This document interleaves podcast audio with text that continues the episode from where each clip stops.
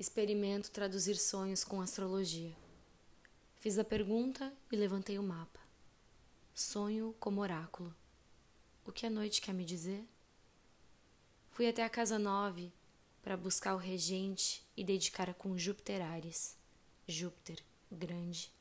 Ares, urgência. Sinto uma aflição na região da cabeça, uma coisa mexida desde a lua cheia, eclipsada, escancarada. Provocada por trabalhos, livros, notícias, mensagens. Tocou tanto, mas não entendi nada. Estou cansada, mas aqui. Tentando permanecer, ainda que em deslocamento, tentando lembrar que a vida respira e que respirar envolve inspirar e expirar. A lua sagitária hoje expira e expira o mundo em direção ao outro.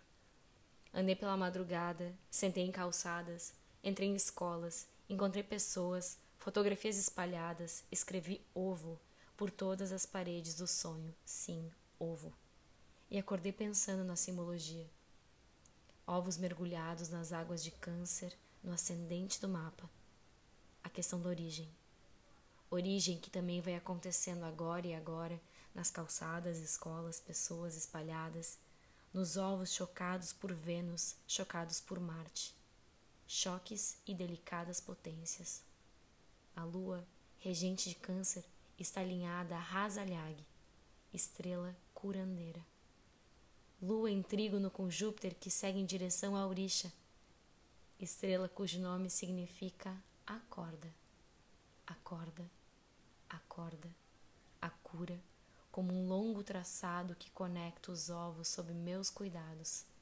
Chocar-me Vênus para não rachar-me Marte antes do tempo. Chocar-nos Vênus para não rachar-nos Marte antes do tempo. Sonho oráculo de Faetusa, na minha língua, Bruna Valentini.